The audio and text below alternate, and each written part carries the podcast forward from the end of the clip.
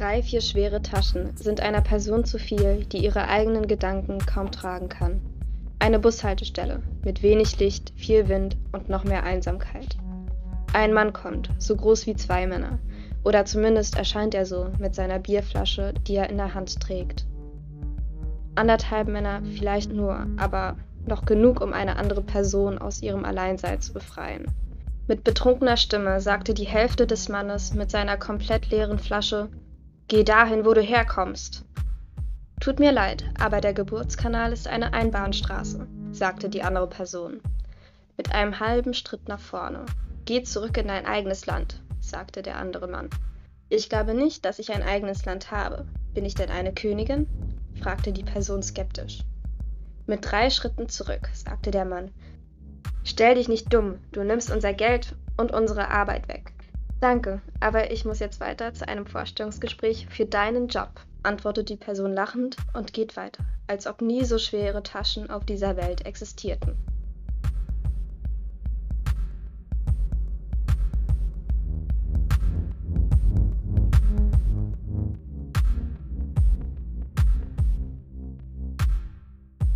Dieses Gedicht stammt von Naya Fahd, die über ihre rassistischen Erfahrungen in Deutschland berichtet hat. Und was genau Rassismus bedeutet, ähm, das klären wir dann hier in diesem Podcast mit Eileen Schulze.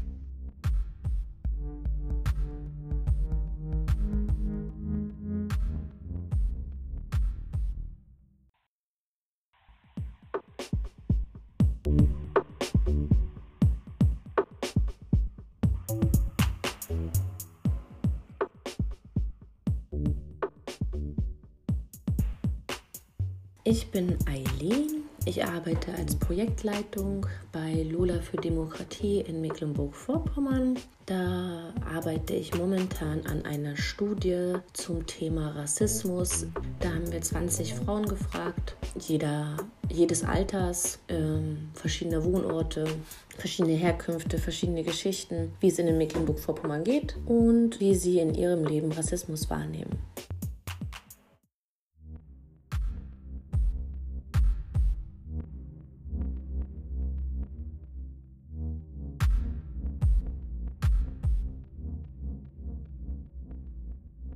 Ich wurde in der Grundschule behandelt, als wäre ich behindert.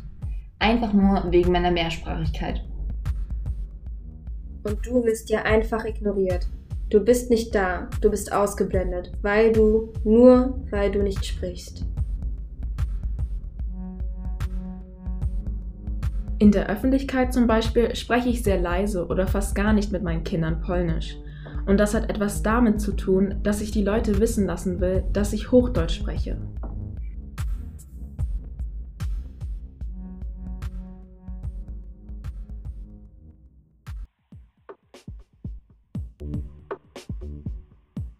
Ich war vorher in der Flucht- und Migrationsarbeit tätig und freue mich, dieses Projekt jetzt umsetzen zu können.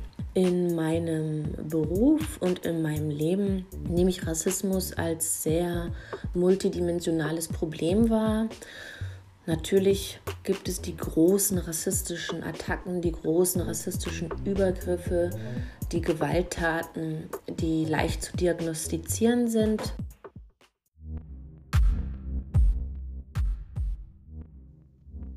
Es war ein schöner sonniger Tag. Die Kinder spielten Fußball.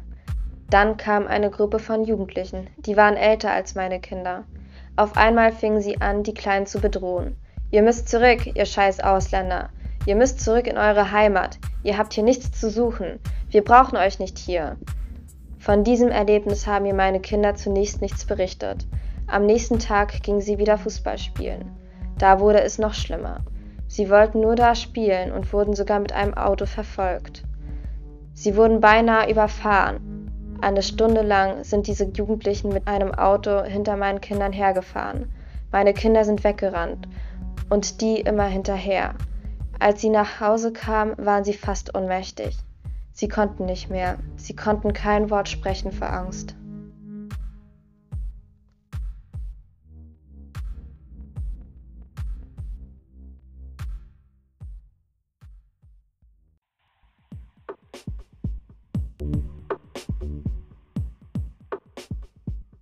Mir machen die kleinen, feinen Mikroaggressionen im Alltag mehr Sorgen, weil die eben sehr schwer zu diagnostizieren sind, sehr schwer zu beweisen sind aber ähm, von Betroffenen oft als bedrückender und erschwerender wahrgenommen werden, weil sie eben in der Beweispflicht sind und nicht die Deutungshoheit haben, ob sie tatsächlich vielleicht sogar zu hypersensibel seien oder die altbekannte Phrase, das war doch nicht so gemeint. Und diese kleinen, feinen Nadelstiche alltäglich, wo man nicht weiß, wann kommen die, in welcher Stärke kommen die, wie schnell kommen die, ähm, die sind sehr bedrohlich und die empfinde ich in meinem Beruf und in meinem Leben eigentlich würde ich die als sehr gefährlich kategorisieren. Ich hatte gute Noten. In meiner Schule sagten die Lehrer trotzdem, dass wir das nicht schaffen werden. Das tat sehr weh, aber ich habe nicht auf sie gehört. Ich habe mich einfach am Gymnasium angemeldet bzw. beworben und ich habe es geschafft. Aber jeder, den ich sagte, dass ich aufs Gymnasium will, meinten, nein, ist zu schwer, du wirst es nicht schaffen.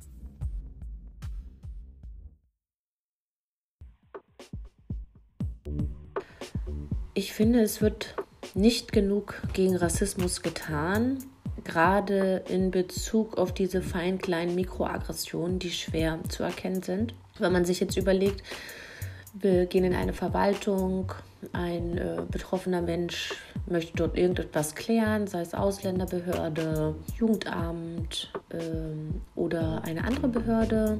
Und diese Person, die die Verwaltung repräsentiert, ist sich überhaupt nicht bewusst ihrer rassistischen Sozialisierung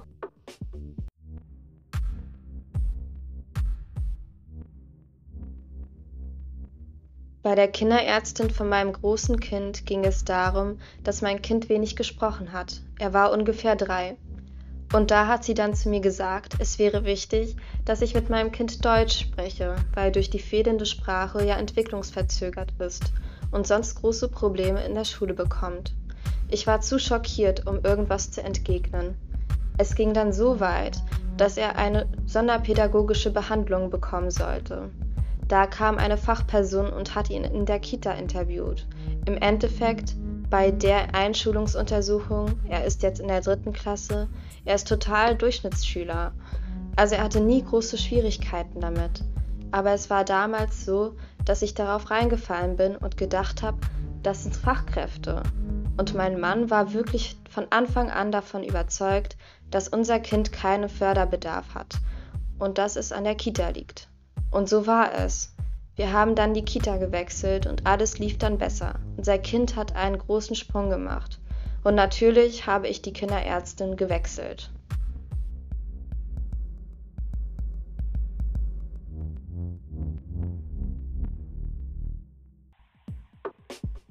Dadurch kann es eben auch dazu kommen, dass die äh, betroffene Person oder die bedrohte Person von Rassismus bedrohte Person einen anderen Weg der Anstrengung gehen muss, um zum Beispiel beantragte Mittel durchzusetzen.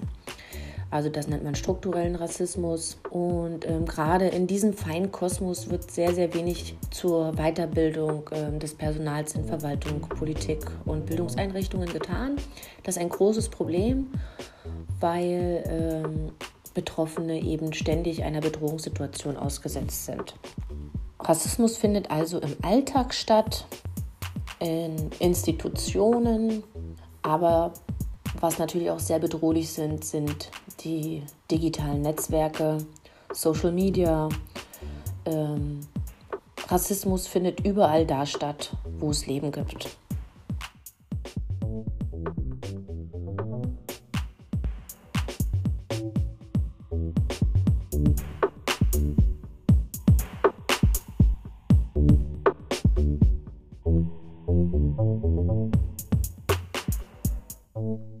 Für die Inhalte dieses Podcasts ist Tutmonte allein verantwortlich.